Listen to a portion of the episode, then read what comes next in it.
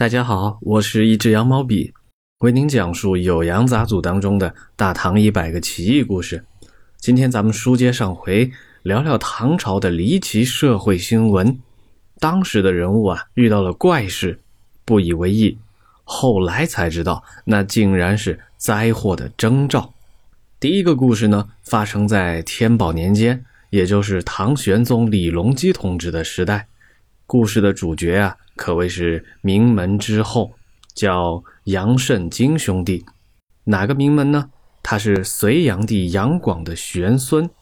在李唐王朝建立之后，初唐的几位皇帝呢，都对原本就是亲戚的老杨家后人比较宽容大度，也就让他们做官，享受朝廷俸禄。一般来说呢，都会授予他们一些清闲的散官。也有能力出众的人物啊，就可以在朝廷担任重要职位。比如说，有一位叫杨崇礼，他是杨广的曾孙，因为清廉和善于理财这两个特点，他很得到唐玄宗的信任。九十多岁了，才从户部尚书的岗位上退休。这故事的主角杨慎金兄弟啊，正是杨崇礼的儿子们啊，就别说前朝皇族子弟。就放在当时的唐玄宗时期，他们也是妥妥的高干子弟。那他们遇到了什么离奇事件，又成了灾祸的征兆呢？您听我往下说。杨慎金兄弟啊，衣食无忧，显贵富有，但常常觉得内心惶恐不安。他们每天早晨呢，都要去礼佛，都要默默的祈祷神灵保佑。但是啊，奇怪的事情就发生了。有一天呢，在佛像前的土榻上积了三堆尘土，形状啊特别难受，就像是坟墓的样子。这事儿实在是太恶心了，让杨慎金非常的厌恶。他想着可能是小孩子弄着玩，没有什么深意，算了，就安排佣人把它扫掉拉倒。但是隔了一晚上，这怪事儿又出现了。那就说明事情恐怕不是那么简单。段成式呢，用“寻则祸作”四个字给故事收尾，什么意思呢？不久之后，杨家就大祸临头了。这个杨慎金兄弟啊，子承父业，也是在唐玄宗时期主持财政方面工作的重要官员。跟他们的父亲杨崇礼相比呢？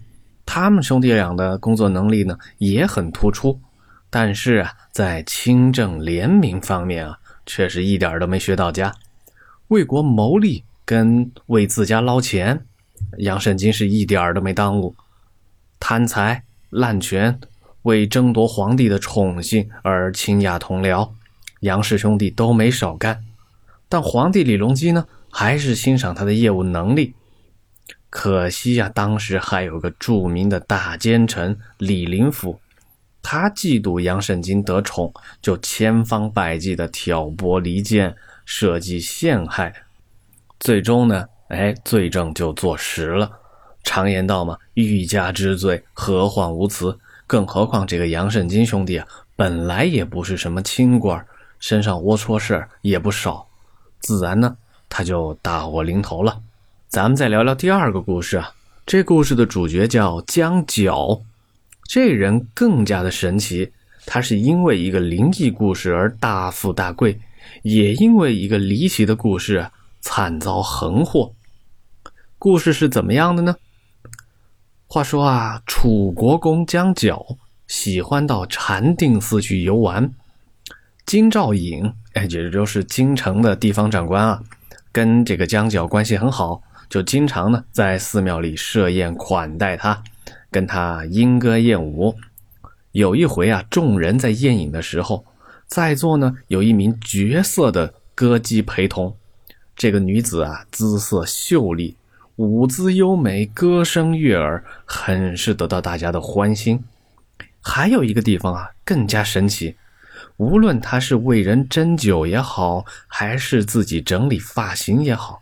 这个美丽的女人啊，从来都是把自己的双手藏在袖子当中，这让大伙儿更加好奇了。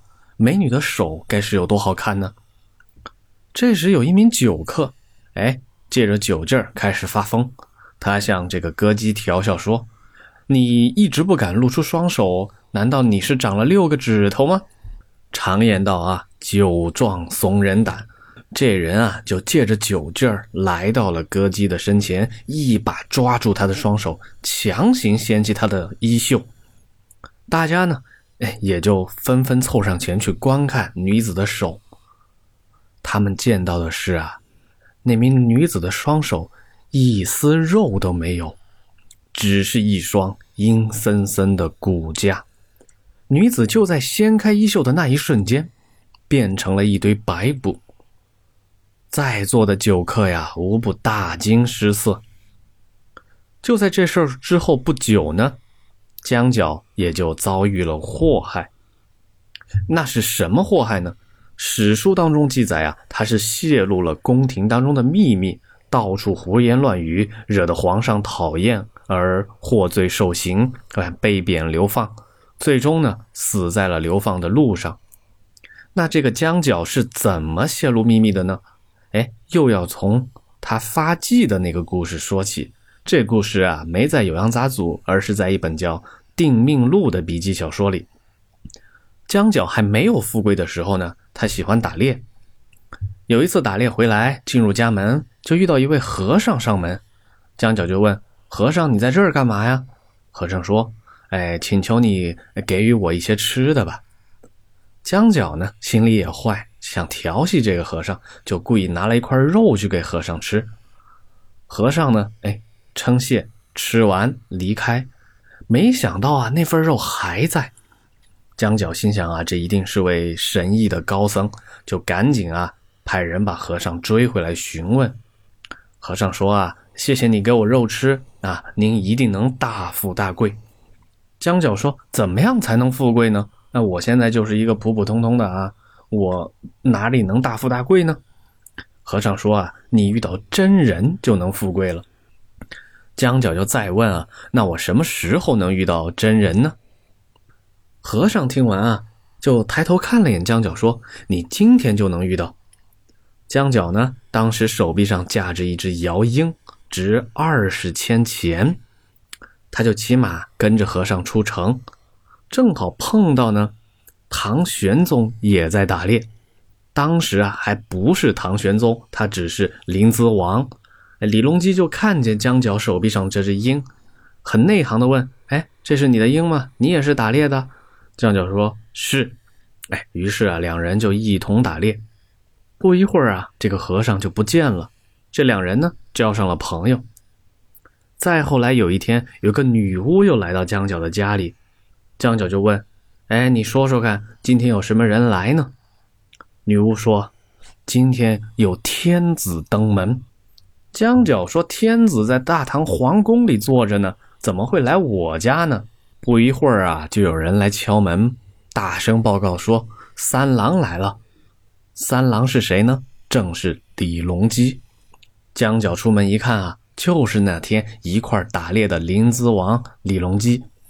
从此之后啊，江角就对这个有天子预言的临淄王啊倍加恭敬有礼，金钱车马，只要是王爷需要，他都慷慨的奉送，从不吝啬。后来呢，李隆基要离开潞州，文武百官和亲戚朋友都来送行，唯独就见不到他的好哥们江角。李隆基有点不高兴啊。等到他走到了渭水边上。却发现啊，江角在道路旁陈设了帷帐，独自一个人为他隆重的举行送别仪式。哎呀，这下子待遇实在是太高了。李隆基呢，就高高兴兴的跟江角道别，从此啊，两人就定下了君臣的缘分。